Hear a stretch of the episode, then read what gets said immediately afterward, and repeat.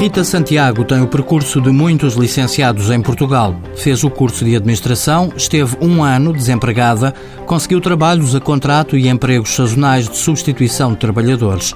Chegou a estagiar no Instituto do Emprego, mas não conseguiu vínculo ao Estado. Estive na Delegação Regional Norte a gerir as candidaturas dos apoios à contratação do Estímulo 2012 e 2013. Depois disso, Rita tirou o mestrado em Gestão e só aos 24 anos conseguiu estabilidade.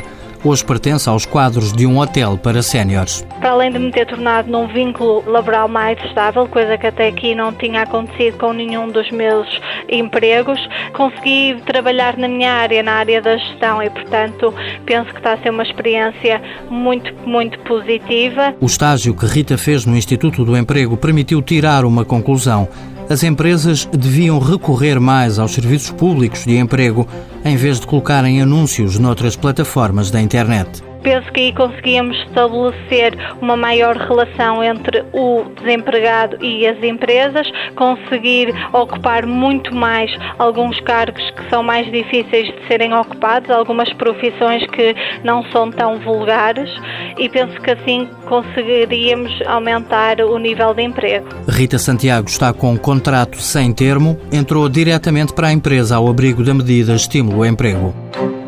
Mãos à obra com o apoio da União Europeia, Fundo Social Europeu, Programa Operacional Assistência Técnica.